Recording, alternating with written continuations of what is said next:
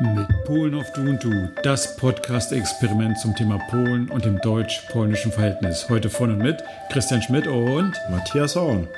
Dzień dobry Państwu, cześć und hallo. Nach einer längeren Pause melden wir uns jetzt wieder zurück. Leider hat uns Corona erwischt und wir hatten jetzt irgendwie nicht so richtig die Zeit, den nächsten Podcast zu produzieren.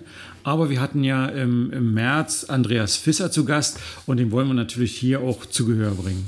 Genau, wir profitieren jetzt also aus der Konserve, die letzte, die uns zur Verfügung steht, aus der alten Zeit.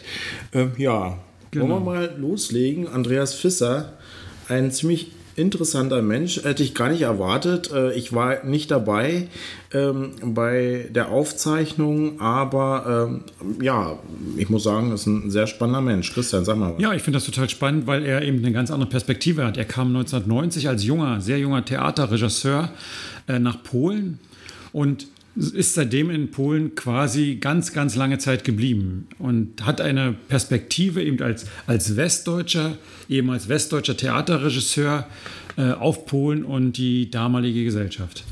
Wir wollen heute äh, das Ganze in drei Teile sozusagen teilen. Also nicht nur die, die Zeit äh, zur Transformation äh, besprechen. Genau, also wir wollen natürlich die, die, diese, seine Erfahrung, äh, die er uns mitgeteilt hat, äh, zur äh, Transformationszeit, also von 90 bis 2000 äh, ungefähr oder 2010 sogar, kurz anreißen, sondern auch seine Erfahrung, die er als deutscher Unternehmer in Polen gemacht hat.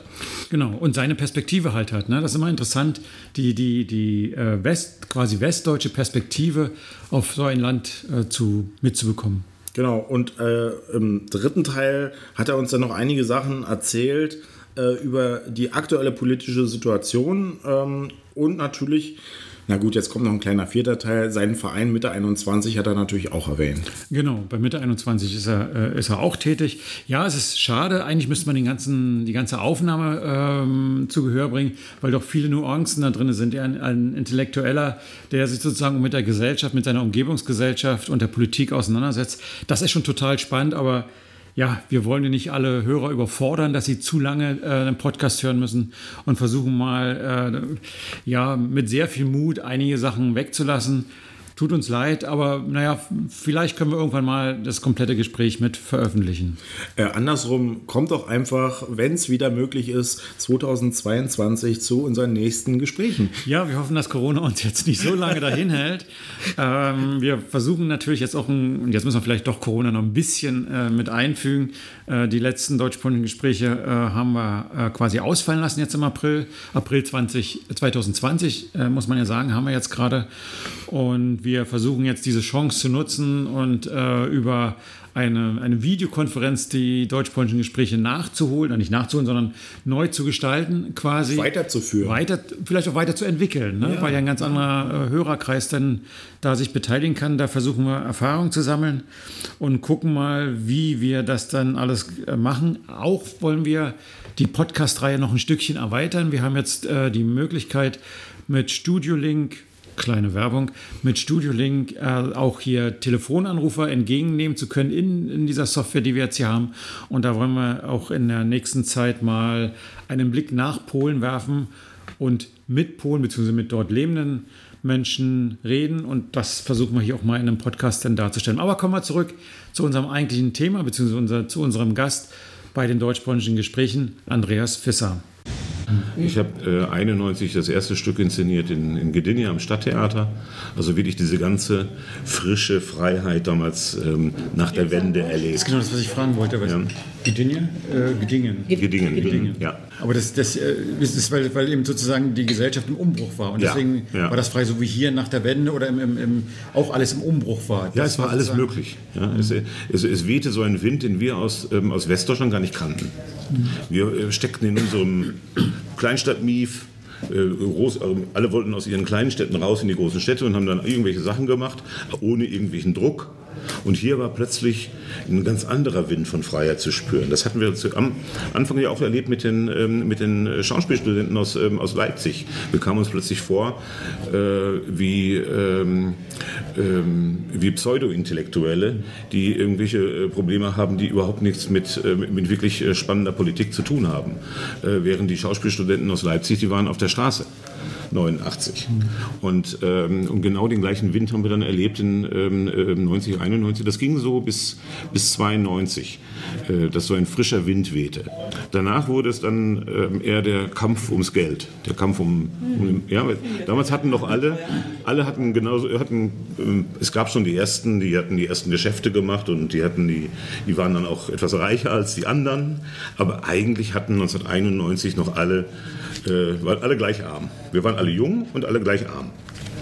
Und, ähm, und das hat ähm, äh, das hat ein ganz, das hat für mich natürlich ein, nicht nur, dass es exotisch war, vieles neu zu erlernen, nicht nur die Sprache, sondern ähm, ich war halt im, ich war halt so ein typisches ähm, linksliberales Kind aus Westdeutschland, was ähm, plötzlich in eine Gesellschaft gerät, die ähm, gerade eine Revolution hinter sich hatten, was wir äh, nicht kennen. Ne? Und das war das, das war ein Freiheitswind, der, das war wirklich neu. Also mit 25, ich war damals 25, ist man sehr äh, romantisch mhm. und, ähm, und naiv. Ja. Und ähm, dann kommt man natürlich erstmal in eine ganz andere Welt. Ich war, ähm, ich kannte den Osten gar nicht. Ja, in, in, in, keinem anderen Land. Und äh, wir waren mal in Jugoslawien, aber das konnte man auch noch nicht vergleichen, weil da waren wir im Urlaub äh, an der Adria das hatte nichts viel mit, mit realem Sozialismus zu tun. Und ähm, den Sozialismus hat man eigentlich nur noch in der Architektur gespürt, aber nicht in, der, in den Lebensverhalten, in den Verhaltensweisen. Natürlich bin ich in einer sehr ähm, spezifischen Gruppe unterwegs gewesen. Das heißt, ich war ja äh, dadurch, dass ich ähm, aus der Theaterlandschaft Deutschlands Westdeutschlands nach, ähm, äh, nach Polen gekommen bin, gleich wieder in einer, ähm, in einer Gruppe von äh, Individualisten, die ähm, mehr oder weniger politisch waren, aber eigentlich ähm, dadurch, dass sie Individualisten waren, äh, anders geprägt. Mhm. Ja, das, das gab zum Beispiel nie äh, dieses, dieses Problem, dass ich zum Beispiel, dass ich das gespürt hätte, dass ich, äh, da kommt derjenige aus Westdeutschland und äh, das hat man auch im Alltag mal erlebt, ja, dass, ähm, dass man, man hat mich gefragt, komme ich denn aus Ost oder aus West? Das war denen wichtig, ja, so, ja.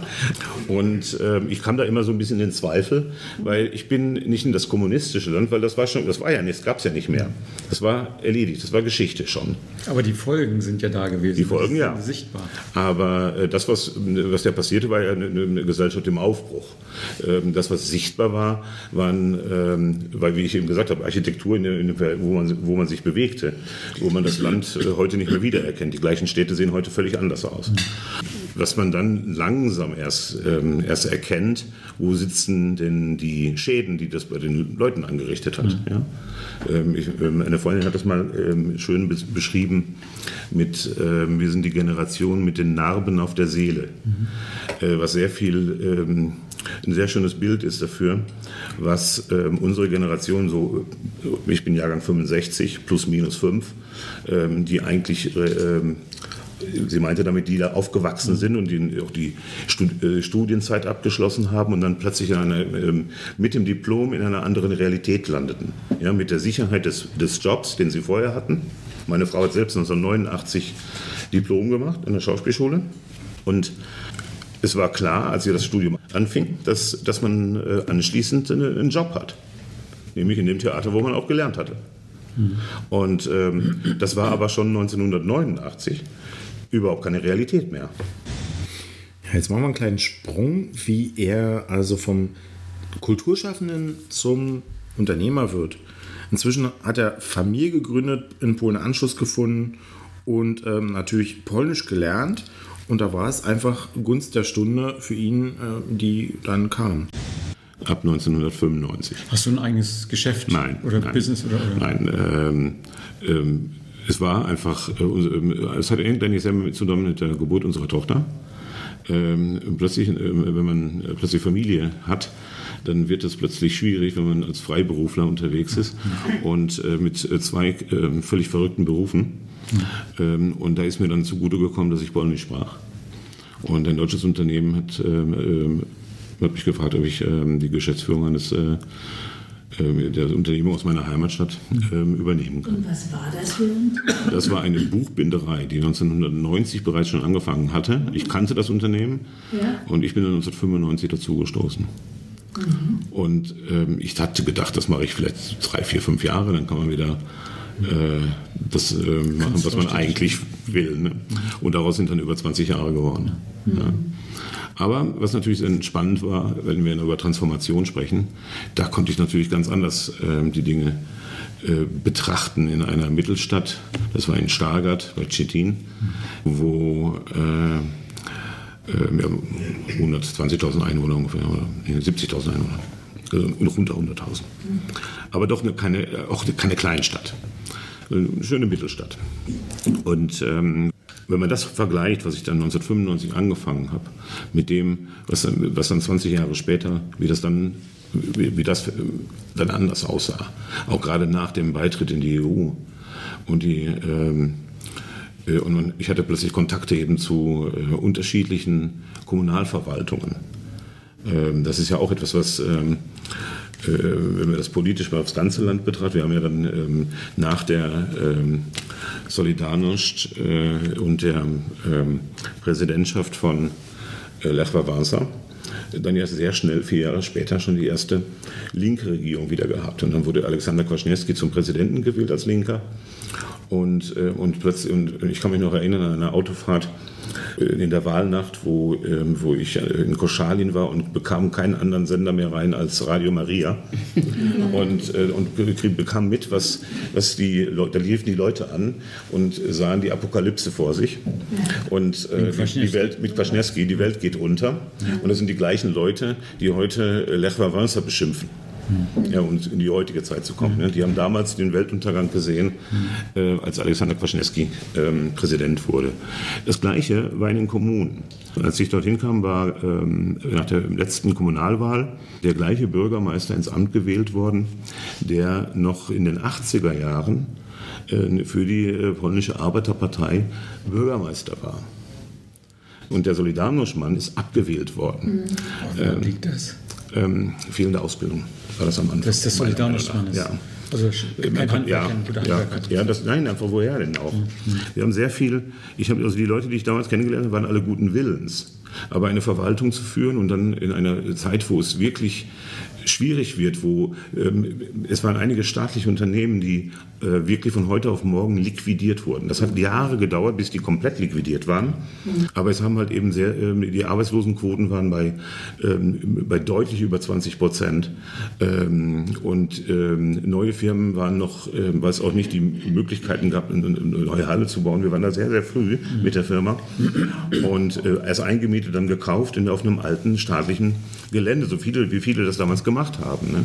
Aber das war natürlich ähm, ähm, dieses Sehnen nach dem, was es doch, nach der Sicherheit kam viel, viel früher, als wir es heute zum Beispiel betrachten, dass wir, wir, wir, wir sind ja häufig als Argument benutzt, dass wir lieber gerne so hätten, wie es früher war. Das war damals schon spürbar. Und da hat man die, ge- äh, sich an die ge- gewandt, die die Ausbildung auch dafür hatten. Das waren ja erfahrene Kommunalpolitiker. Also, also ich, das, was ich festgestellt habe, war einfach, dass es ähm, richtig erst voranging dann, als ähm, die nächste Generation oder die, wir mal, die Generation, die da erstmal Erfahrungen sammeln musste in den einzelnen Verwaltungen, bis die wirklich fit war. Ähm, und dann ging das auch wieder ganz schnell in die andere Richtung. Ne? Also, und dann wurde es auch besser. Wenn ich dann Stargard noch als Beispiel nehme, gab es dann ähm, ähm, einen leider sehr früh verstorbenen ähm, Bürgermeister, äh, das war Womir Pajor, der aus der Solidarność kam. Und ähm, damals von den, ähm, also das ist jetzt 15 Jahre her vielleicht, genau kann ich es nicht sagen, ähm, der war ursprünglich von der damals frisch gegründeten Peace unterstützt und ist so als, aber als freier Kandidat Bürgermeister geworden. Der hat sich in, in der, in der, im Laufe seiner Amtszeiten, das waren dann drei irgendwann, ähm, gewandelt zu einem, ähm, der dann eher näher stand zur Bürgerplattform und war hinterher verfeindet mit denen. Ist dann leider von heute auf morgen sehr plötzlich verstorben und äh, sein, heute ist sein, äh, sein damaliger Vize, Vizepräsident, den ich als jungen, äh, nach der Uni, junger Verwaltungsmann kennengelernt habe, der heute einfach ein professioneller Manager der Stadt ist. Mhm. Und das sind diese Entwicklungen, die, äh, die dort vollzogen wurden. Und äh, was natürlich dann nochmal Tempo bekommen hat 2004 mit dem Beitritt in die EU. Und da gab es, habe ich zum Beispiel auch eine sehr interessante Philosophie kennengelernt durch den Sławomir Pajor, der äh, als Poli äh, politischer, er wurde oft angegriffen, dass sich äh, augenscheinlich nichts bewegt ja, dass hier eine Straße nicht in Ordnung ist, hier ein Haus verfällt und dies und das. Er hat sich um, äh, um die Infrastruktur drumherum gekümmert, dass die Infrastruktur für die Firmen, dass möglichst viele Investoren kommen. Und, äh, und er hat diese, mit einem Satz ist er diesen Kritiken immer begegnet, ähm, ich baue keine Bürgersteige, damit dort Arbeitslose drüber spazieren gehen. Und ähm, das, äh, das, das fand ich, das ist so ein Einsatz, der so prägend ist und er ist das ähm, strikt gegangen und diese Politik verfolgen die bis heute dort und haben dann ähm, während, also die Wahlen von, als ein, ein neuer Präsident gewählt werden musste, sein Nachfolger, hat er mit 87 Prozent die Wahlen gewonnen. Äh, und der Peace-Kandidat hatte 11 Prozent. Mhm. Ja, obwohl bei den Parlamentswahlen waren trotzdem vorher 27 Prozent Peace-Wähler. Ja, das ist ja doch eine spannende Perspektive, so als Unternehmer äh, auf die Wirtschaft zu gucken und zu schauen, wie reagiert Kommunalpolitik.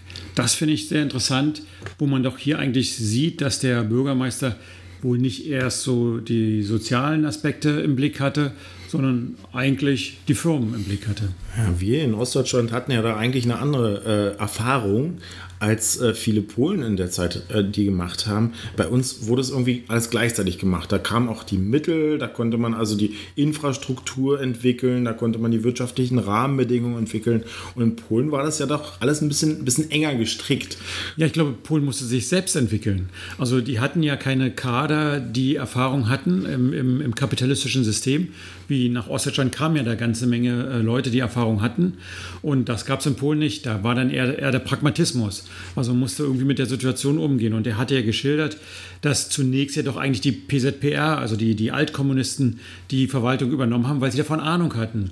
Und als das dann auslief und die jungen Nachfolger Erfahrungen gesammelt haben, dann haben die erfolgreich, wie der Bürgermeister jetzt in Stargard äh, Stet, äh, Stettinski, äh, eine vernünftige Politik gemacht. Ja, es ist dann einfach eine Frage der Zeit, äh, die dort noch dazugekommen ist. Ne? Ja, genau, so könnte man das sehen. Herr Fisser wurde dann gefragt, wie seine Erfahrung mit Vitamin B ist. Und er sagte darauf, meine Erfahrung ist ähm, ähm, sehr ähnlich zu Deutschland. In Deutschland geht auch leichter, geht es immer auch leichter, wenn ich jemanden kenne. Ja. Das ist in der Natur der Dinge. Mhm. Das hatte ich auch in, in, den Kleinstädten so, wenn man, man konnte immer schneller was realisieren, wenn man, äh, wenn man den Amtsleiter kannte je nachdem, was das war. Durch das Netzwerk. Das hat aber immer schon funktioniert. Ne? Und natürlich ist das immer ein Problem, wenn man fremd irgendwo in eine Stadt kam. Ähm, vielleicht kann ich da ein paar Anekdoten erzählen. Ich kannte ja nun auch das, äh, das, deutsche, das deutsche System, wo man, ähm, und ich habe in Polen ähm, gelernt, dass man mit den Leuten reden kann. Ich habe zum Beispiel selten eine Erfahrung gemacht, ähm, wo man das nicht konnte. Mhm. Ähm, schwierig wurde es, wenn man als ausländischer Investor zum Beispiel kam und sprach die Sprache nicht. Dann war man auf, angewiesen auf einem auf einen Übersetzer. Und dann habe ich oft das erlebt, dass die Leute Probleme deswegen bekommen haben, weil die Übersetzer denen keine negativen Nachrichten mitteilen wollten und dann haben die ähm, so dumm rum übersetzt. So.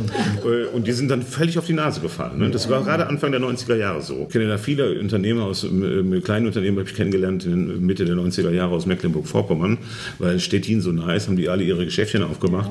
Und da sind die meisten von heute nicht mehr da, weil die alle gescheitert sind. Und die sind aber daran gescheitert, weil sie die Sprache nicht konnten. Ja. Mhm. Ähm, weil äh, ich habe nie ein Problem gehabt mit einem Finanzamt, ich habe nie ein Problem gehabt mit einem Zollamt oder irgendetwas. Nein, natürlich hat man Zollamt ein Problem, weil man, äh, wenn man exportiert in der Zeit vor, dem, vor Schengen, musste man verzollen. Und das war immer problematisch. Da gab es die Schlangen an den Grenzen und, und all das Ganze, das gab es. Ja. Aber das musste man halt mit einplanen. Und natürlich gab es dort auch Bestechungen von Zollbeamtern. ich habe mich da immer von vorn äh, ferngehalten, aber ich wusste, dass die Lkw-Fahrer das mit, äh, unter sich dann schon mit den Zollbeamten machen. Die kennen sich ja alle. Und einige haben nur darauf gewartet. Ich, das weiß ich alles. Das, was mein erstes Erlebnis mit einem Amt in Polen war, äh, 1991 schon. Und da kommt man als Deutscher ordentlich, meint so, wie das so sein müsste, und fragt sich als erstes, ich arbeite jetzt hier in diesem Land, ich brauche doch bestimmt eine Arbeitsgenehmigung. Alle anderen brauchen in Deutschland ja auch eine Arbeitsgenehmigung, also ich auch. Dann habe ich geguckt, wo kriegt man hier eine Arbeitsgenehmigung, habe dann auch das, ähm, in Danzig das richtige, die richtige Verwaltung gefunden, kam dort dorthin und der Saal war leer. So Altbau, ähm, fast Kafkaesk sah das aus. Es saß ein afrikanischer Student, der saß da. Ein junger Mann aus Afrika. Und eine Frau hinter einer Scheibe und sonst war niemand da. Und die fragte dann irgend, ähm, irgendwann so in dieser Form Czego. So, es war immer in Polen etwas unfreundlicher, mhm. äh, als wir das Deutschland kennen. Ähm, aber zum Schluss ging immer alles leichter. Also in Deutschland ist es ja manchmal umgekehrt, dass die Leute alle freundlich sind, aber man hat trotzdem nichts erledigt. Ne? Mhm. Ja? Und äh, so war meine Erfahrung damals in, ähm, in, in, Polen. Und die sagte, was möchten Sie? Und ich sagte, ich brauche eine Arbeitsgenehmigung. Aha, woher kommen Sie denn? Ja, ich komme aus Westdeutschland. Sie kommen aus Westdeutschland und die wollen eine Arbeitsgenehmigung? Wir fahren doch immer zu euch zum Arbeiten. Was, was, was wollen Sie hier? Ne? Und äh, ja, was, machen Sie denn? Ja, ich arbeite im Theater, führe der Regie, mache das und das. Ja, dann machen Sie das doch. ja, und seitdem erzähle ich eigentlich immer, dass ich äh, meine Arbeitsgenehmigung habe ich von Pani Soscha, Frau Soscha aus Danzig, äh, die hat mir die mündlich erteilt. Ja, das war doch eine spannende Geschichte mit Pani Soschia da aus, aus Danzig und der Arbeitserlaubnis für Andreas Fisser, ich, beziehungsweise die ohne Arbeitserlaubnis. Ich, ne, kann mir das, ich kann mir das total lebhaft vorstellen, ja, wie das tatsächlich genauso war. Ja, ich würde das wieder mal äh, Pragmatismus nennen. Also die Zeiten damals waren ja wild, die Transformationszeiten mit Balcerowitsch als, als Wirtschaftsminister, der eben den Balcerowitsch-Plan hatte, um die Wirtschaft vom kommunistischen System in, in ein marktwirtschaftlich, stark marktwirtschaftlichen System zu bringen. Aber sowas passierte ja vorher noch nie. Klar, eine Blaupause gibt es nicht dafür. Wir springen jetzt ein paar Jahre weiter zum EU-Beitritt 2004. Ich fand das Vorfeld lustig. Ich fand das Vorfeld, fand ich, fand ich teilweise hatte, hat bei mir manchmal für Amüsement gesorgt, weil ähm, das musste die, die, Regierung Miller gewesen sein, also auch äh, links geführt. Ich kann da jetzt gar kein Beispiel nehmen, aber mir ist regelmäßig von den Mitarbeitern und von, von draußen herangetragen worden, hier ist wieder eine gesetzliche Änderung, wir müssen dies und dies machen. Und da wurde irgendwas Bürokratisches sich wieder ausgedacht. Und wir müssen das machen, weil die EU das so will. Ja. ja? Und, äh, und ich habe dann immer da gestanden und gesagt, Moment, das ist mir noch nie irgendwo begegnet in Deutschland und ich müsste das wissen. Das gibt es nicht. Und wenn das für Polen gelten soll in Zukunft, dann muss das doch auch für Deutschland gelten. Ähm, und so gab es regelmäßig solche, solche Geschichten. Das müsste man sich auch nochmal genauer angucken, was damals eigentlich so alles mal verkauft wurde. Ja? Ähm, das da ähm, teilweise kuriose Geschichten habe ich das jetzt richtig verstanden, dass die Verwaltung und die Politik in Polen sich Regelungen ausgedacht hat und äh, dafür gesorgt hat, dass es so aussehen soll, dass es EU-Regelungen sind, damit sie die nicht weiter erklären müssen? Genau, so war zu verstehen. Unglaublich. Ja, man hat die EU benutzt sozusagen, um eigene Interessen oder eigene Befindlichkeiten äh, umzusetzen. Ist doch clever, oder? Oh mein Gott. Und, ähm, und der Schwung, der dann kam, ähm, war natürlich, es waren vor allen Dingen erstmal Erleichterungen in der, in der, im Alltag. Ja, dass man, ähm, dass die Zollämter wegfielen praktisch von heute auf morgen, in, in sehr, also sehr schnell. Und ähm, was für jedes das Unternehmen, wo ich für ich gearbeitet habe, ähm, hat zu 95 Prozent exportiert. Ähm, da, da, war jedes, ähm, und um 18 Uhr macht das Zollamt zu. Das war so immer das, äh, und da musste man eigentlich dafür bezahlen, dass sie länger aufbleiben, ja, weil man nicht fertig wurde ne, mit der Ware. Ähm, ähm, und solche, dann konnte man irgendwann online, das war, äh, konnte, man, äh, konnte man dann ähm, äh, abfertigen, noch vor der EU.